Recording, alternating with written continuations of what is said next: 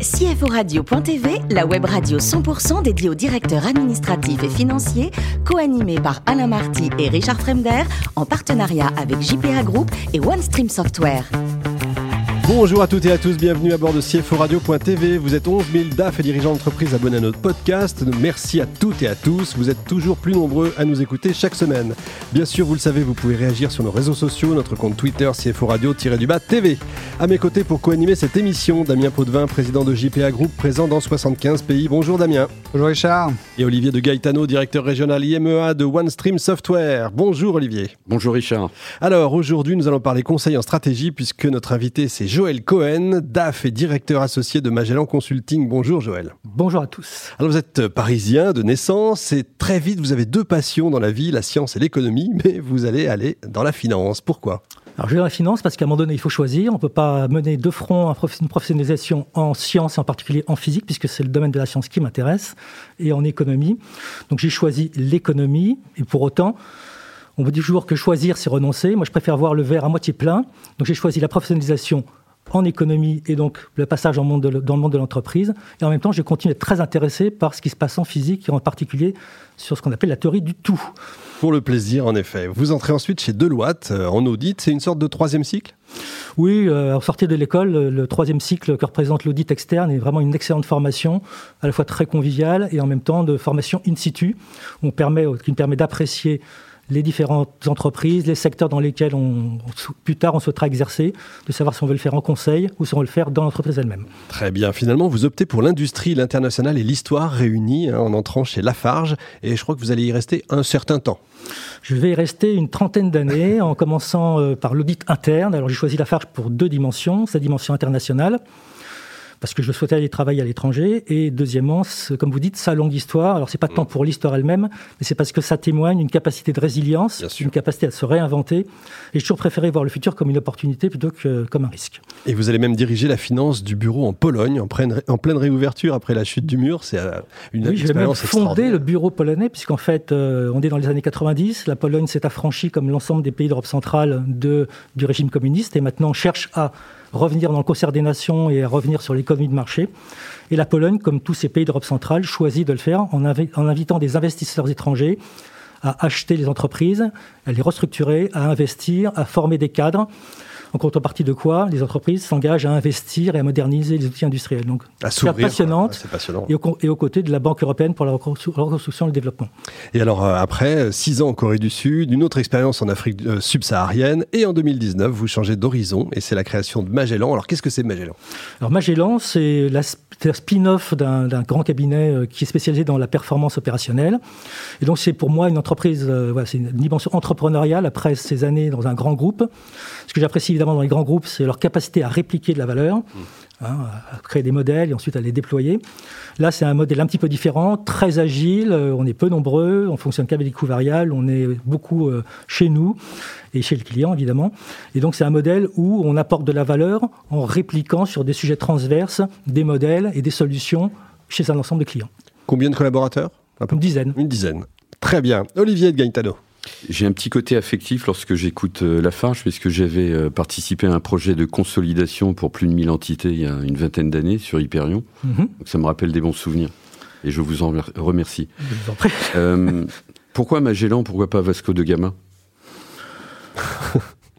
Parce qu'à un moment donné, là aussi, il faut choisir. Et Magellan m'allait très très bien. Vasco de Gama, ça peut être Vasco de Gama. Magellan, je pense, c'est plus rapide à prononcer. Et voilà. Oui, ça va plus vite. Ça va plus vite. Il faut en même temps que ça puisse porter je pense que vous êtes euh, sur un marché en concurrence avec des cabinets euh, en stratégie comme Bain, euh, McKinsey, les Big. Je me demandais si vous étiez spécialisé sur un vertical particulier en fait, on n'attaque pas non plus tout à fait les mêmes entreprises, déjà première chose. Et deuxièmement, pour ce qui est de la spécialité, mais spécificité de Magellan, on va dire que déjà, un, Magellan, c'est un ensemble de partenaires qui a une double expérience. D'expérience très forte dans le consulting et deuxièmement, une expérience très forte en entreprise. Donc on a ces deux types de compétences.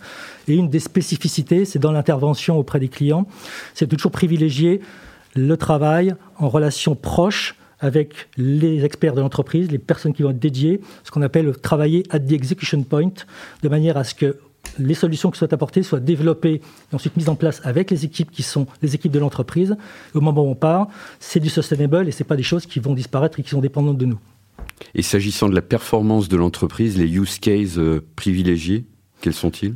Aujourd'hui, il y a beaucoup de choses sur le digital. Hein. Le digital, toutes les entreprises cherchent à valoriser, déjà à capter la donnée, à l'utiliser de manière propre et ensuite à définir des modèles de valeur qui permettent ensuite de de développer le business, le chiffre d'affaires, la satisfaction client, la performance financière. Et je dirais, en tant qu'ancien financier d'entreprise, pour moi, le digital, c'est une excellente occasion de mettre tout le monde d'accord, les fonctionnels, les opérationnels. Aujourd'hui, on a des données. J'ai toujours tendance à dire que les financiers sont un peu l'espéranto du business. Hein, euh, mmh. Tout se traduit à un moment donné en chiffres voilà, pourcentage, valeur, mais en même temps, avec toutes ces données qui sont maintenant collectées au travers du digital, données opérationnelles et données financières, c'est un moyen pour les financiers d'apprendre le business et d'être vraiment le partenaire des opérationnels, et pour les opérationnels de comprendre comment les indicateurs de performance se déclinent en financier. Et ensuite, vous allez jusqu'à l'intégration d'outils pour euh, illustrer ces use cases? Ça peut être le cas, effectivement, mais l'essentiel étant avant les outils de travailler sur les process. Bien sûr. Très bien, merci. Damien, un peu de vin. Alors, en ce moment, vous savez, ça fait un peu plus d'un an qu'on est dans une période catastrophique. Vous êtes dans, sûrement, vos clients vous, vous interpelle comment j'en fais, comment on gère, etc.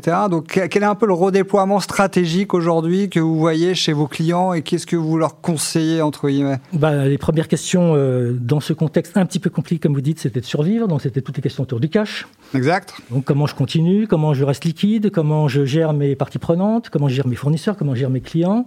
Bon, une fois ce cap passé, c'est aussi de comprendre à l'autre extrême, à propos de la sortie de crise, puisqu'aujourd'hui on parle de sortie de crise, que la sortie de crise va être aussi compliquée. Il va falloir reconstituer son BFR, il va falloir reconstituer ses stocks, il va aussi falloir se poser la question de sa dette, mm. comment je vais la rembourser, et puis de comment a pu évoluer son propre marché avec euh, ses clients et, les nouveaux modèles. Donc il est, il est important de pour les entreprises de préparer dès maintenant la sortie, de comprendre comment les clients et la demande a pu évoluer pour se préparer et décoller le plus rapidement possible à la sortie de crise.